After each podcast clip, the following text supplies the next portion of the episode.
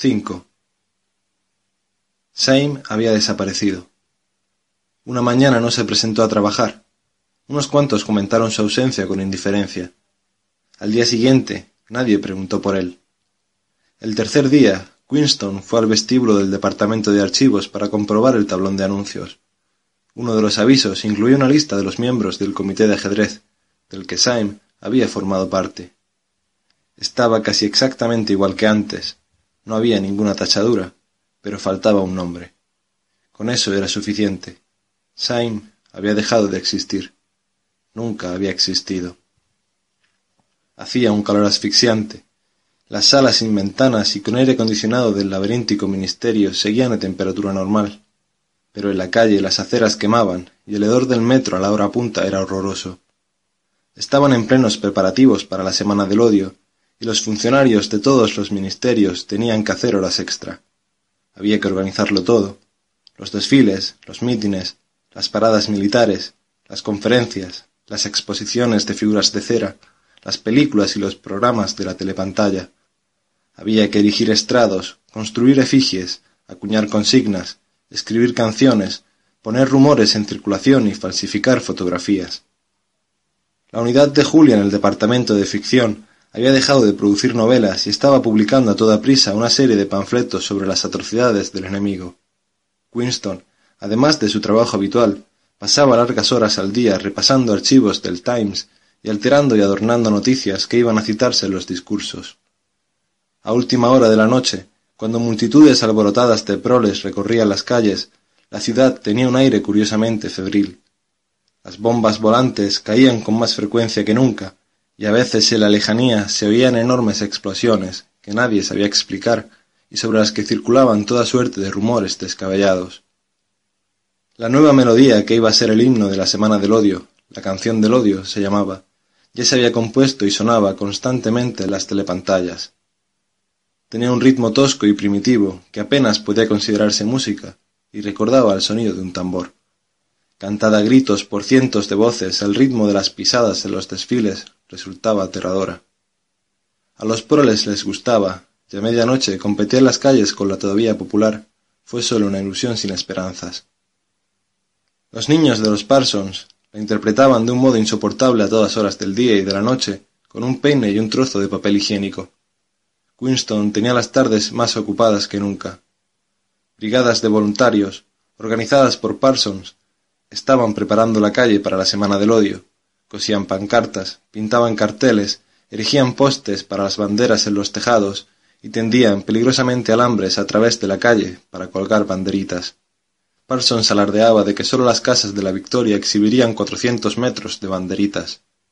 Se notaba que estaba en su elemento y parecía más alegre que unas castañuelas. El calor y el trabajo manual incluso le habían proporcionado una excusa para volver a ponerse los pantalones cortos y una camisa abierta por las tardes. Iba y venía por doquier, empujaba, tiraba, aserraba, daba martillazos, improvisaba, animaba a todo el mundo con exhortaciones en nombre de la camaradería, y exudaba por cada pliegue de su cuerpo una inagotable reserva de sudor de olor acre. De la noche a la mañana, Londres había aparecido cubierta con un cartel nuevo. No tenía lema y mostraba sólo la figura monstruosa de un soldado de Eurasia, de tres o cuatro metros de altura, que avanzaba con un rostro inexpresivo de mongol, unas botas enormes y un subfusil ametrallador apoyado en la cadera. Desde cualquier ángulo desde el que se contemplara el cartel, la boca del arma, ampliada por la perspectiva, parecía estar apuntándole a uno directamente. Lo habían pegado en todos los huecos que había en las paredes, e incluso superaba en número los retratos del hermano mayor. Estaban fustigando a los proles, que por lo general mostraban poco interés por la guerra, para arrastrarlos a uno de sus periódicos paroxismos patrióticos. Como para sintonizar mejor con el ambiente general, en los últimos tiempos las bombas volantes habían matado a más gente de lo habitual. Una cayó en un cine abarrotado de Stepney y enterró a cientos de víctimas entre los cascotes. Todos los habitantes del barrio habían salido en un largo desfile fúnebre que duró horas y horas y que fue una auténtica muestra de indignación. Otra bomba cayó en un descampado que se utilizaba como parque infantil y varias docenas de niños volaron en pedazos. Hubo más manifestaciones airadas. Se quemó la efigie de Goldstein. se arrancaron y echaron a las llamas cientos de copias del cartel del soldado eurasiático, y se saquearon varias tiendas durante los tumultos.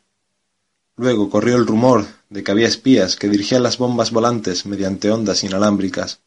Ya una pareja de ancianos, de quienes se sospechaba que eran de origen extranjero, les quemaron la casa y murieron asfixiados. Cuando conseguían escapar a la habitación de encima de la tienda del señor Charrington, Julia y Winston se tumbaban el uno al lado del otro, en la cama sin sábanas, debajo de la ventana abierta, desnudos para estar más frescos. La rata no había vuelto a aparecer pero las chinches se habían multiplicado con el calor.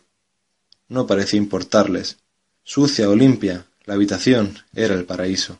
En cuanto llegaban, lo esparcían todo de pimienta comprada en el mercado negro, se arrancaban la ropa y hacían el amor sudorosos. Luego se dormían y despertaban para descubrir que las chinches se estaban reagrupando para el contraataque. Cuatro, cinco, seis, hasta siete veces se vieron el mes de junio. Winston había dejado de beber ginebra a todas horas. Ya no lo necesitaba. Había engordado, su úlcera varicosa había cicatrizado y había dejado solo una mancha marrón en la piel por encima del tobillo, y ya no tenía accesos de tos al despertarse por las mañanas. La vida había dejado de parecerle intolerable, ya no tenía la tentación de ponerse a hacer muecas delante de la telepantalla o de gritar palabrotas. Ahora que tenían un escondite seguro, casi un hogar, ni siquiera le pareció una molestia que sólo pudieran verse de vez en cuando un par de horas. Lo importante era que existiera aquella habitación. Saber que seguía allí, inviolada, casi equivalía a estar en ella. La habitación era un mundo, un reducto del pasado donde había animales extinguidos. Winston pensaba que el señor Charrington era otro animal extinguido. Muchas veces se entretenía a hablar con él unos minutos antes de subir. El anciano apenas salía de casa y casi no tenía clientes. Llevaba una existencia fantasmal entre la oscura y minúscula tienda y una cocina trasera aún más minúscula, donde preparaba sus comidas y donde guardaba, entre otras cosas, un gramófono increíblemente antiguo con una gigantesca bocina. Parecía alegrarse de tener la oportunidad de hablar. Mientras deambulaba entre sus baratijas, con aquella nariz larga y las gafas gruesas, con los hombros encorvados y la chaqueta de terciopelo, daba la vaga impresión de ser un coleccionista y no un vendedor.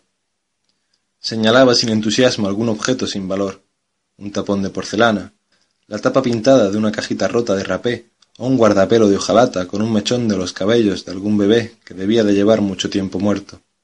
Y nunca le pedía a Winston que lo comprara, solo que lo admirase. Hablar con él era como escuchar el tintineo de una destartalada cajita de música. Había rescatado del fondo de su memoria más fragmentos de cancioncillas olvidadas. Había una sobre veinticuatro mirlos, otra sobre una vaca con el cuerno roto y otra sobre la muerte del pobre petirrojo. He pensado que le interesaría, decía con una risita burlona cada vez que le cantaba un nuevo fragmento, pero nunca recordaba más que unos versos de cada canción. Tanto Winston como Julia sabían, en cierto modo, lo tenían siempre presente, que lo que les estaba ocurriendo no podía durar mucho.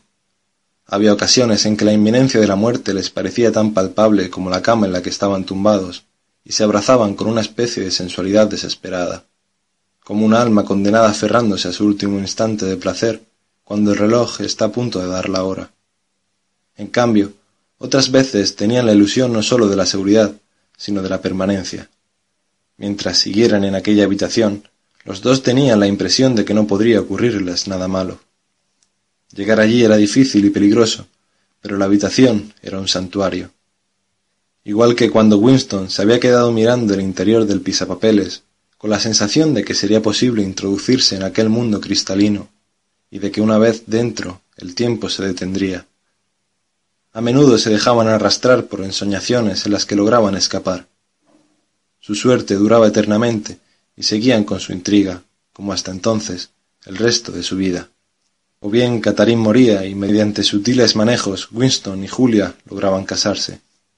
O se suicidaban juntos, o desaparecían, cambiaban de aspecto para ser irreconocibles, aprendían a imitar el acento de los proletarios, conseguían un trabajo en una fábrica y vivían el resto de su vida en una casa en algún callejón. Eran tonterías, y ambos lo sabían. En realidad, no había escapatoria. Ni siquiera tenían intención de poner en práctica el único plan posible, el suicidio. Vivir día a día y semana a semana, devanando un presente sin futuro, era un instinto irresistible, igual que los pulmones inhalan siempre una última bocanada mientras quede aire disponible. En otras ocasiones hablaron de implicarse en la rebelión activa contra el partido, aunque no tenían idea de cómo dar el primer paso. Incluso si la mítica hermandad era real, estaba la dificultad de entrar en contacto con ella. Winston le habló a Julio de la extraña intimidad que había, o parecía haber, entre él y O'Brien, y de la tentación que sentía a veces de ir a verle, anunciar que era un enemigo del partido y pedirle ayuda. Curiosamente, a ella no le pareció tan descabellado.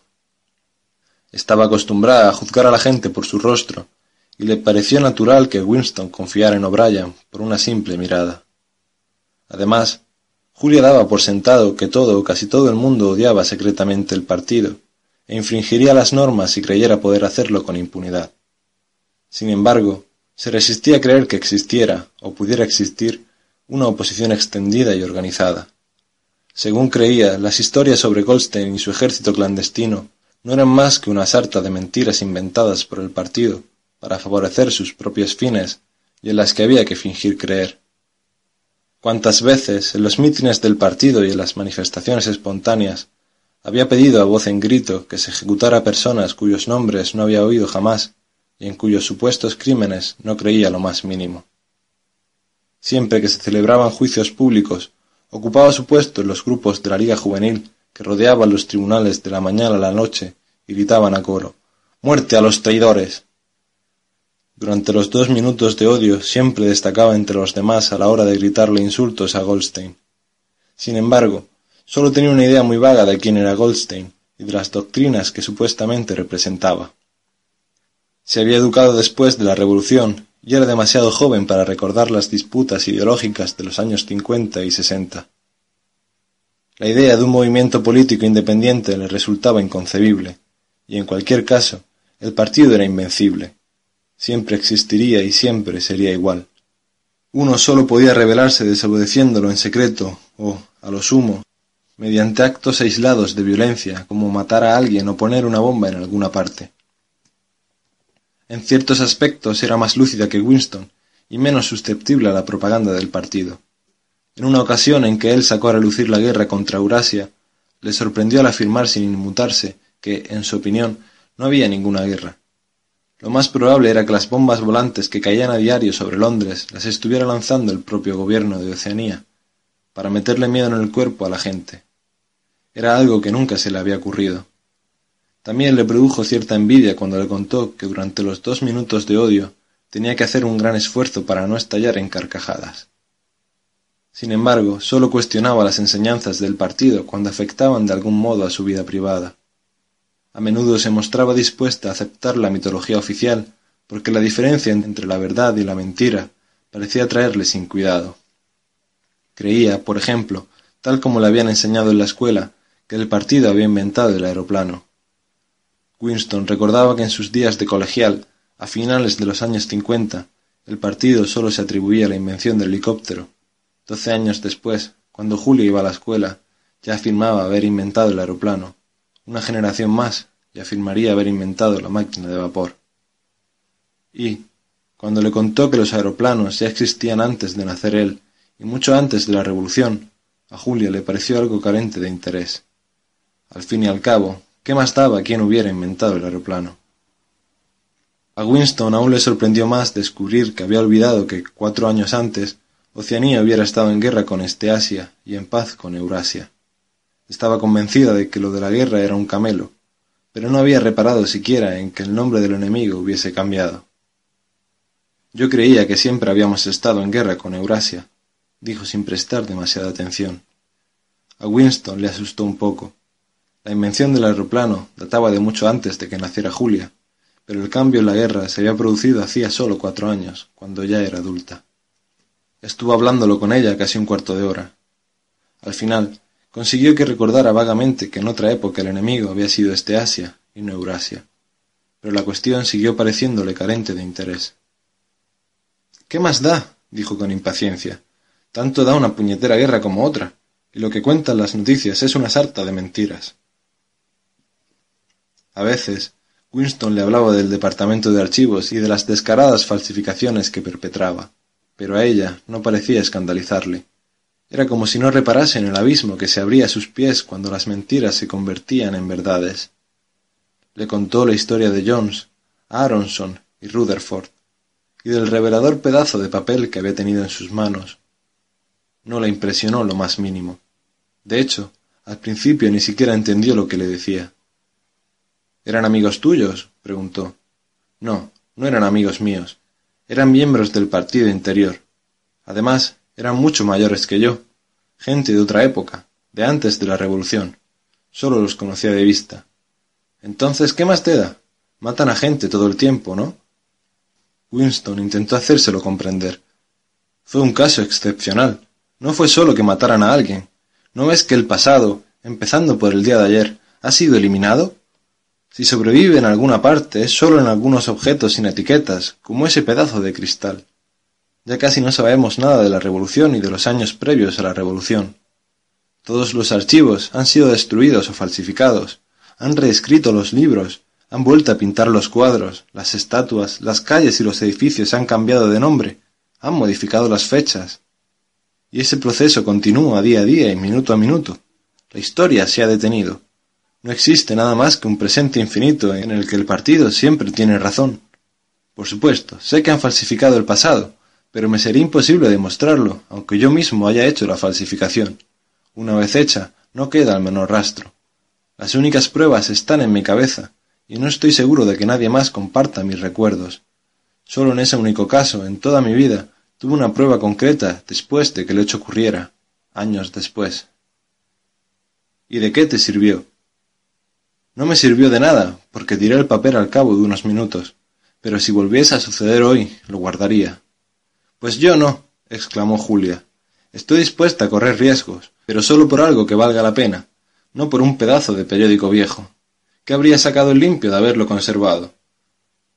Tal vez no demasiado, pero era una prueba. Podría haber sembrado algunas dudas aquí y allá, suponiendo que me hubiese atrevido a enseñárselo a alguien. No creo que podamos cambiar nada en nuestra vida, pero no deja de ser concebible que vayan surgiendo pequeños núcleos de resistencia, grupos de personas que se vayan juntando y sean cada vez más numerosos, que incluso dejen tras ellos algún testimonio para que la siguiente generación pueda seguir donde ellos lo dejaron. No me interesa la siguiente generación, cariño. Lo único que me interesa somos nosotros. Eres una rebelde solo de cintura para abajo, le dijo. A ella le pareció graciosísimo y le abrazó complacida. Las ramificaciones de la doctrina del partido no le interesaban. Cada vez que Winston empezaba a hablarle de los principios del Southing, el doble piensa, la mutabilidad del pasado y la negación de la realidad objetiva, y a utilizar palabras en nueva lengua, ella se aburría y no le entendía, y decía que nunca había prestado atención a esas cosas. Estaba claro que era un montón de patrañas, así que, ¿por qué molestarse en perder el tiempo con ellas? Lo único necesario era saber cuándo vitorear y cuándo abuchear. Si insistía en hablarle de esas cosas, ella tenía la desconcertante costumbre de quedarse dormida. Era de esas personas que son capaces de quedarse dormidas en cualquier postura y en cualquier momento del día. Al conversar con ella, Winston se percató de lo fácil que resultaba dar la impresión de ortodoxia sin tener la menor idea de lo que significaba esa ortodoxia. En cierto sentido, la visión del mundo que tenía el partido se imponía con éxito a gente incapaz de entenderla. Se les podía convencer de que aceptaran las más flagrantes violaciones de la realidad, porque nunca llegaban a entender del todo la enormidad de lo que se les pedía, y no estaban lo bastante interesados en los acontecimientos públicos para reparar en lo que ocurría. Su falta de comprensión les permitía conservar la cordura. Se limitaban a tragárselo todo y nunca se les indigestaba porque lo que tragaban no dejaba ningún residuo, igual que un grano de trigo puede pasar por el cuerpo de un pájaro sin ser digerido.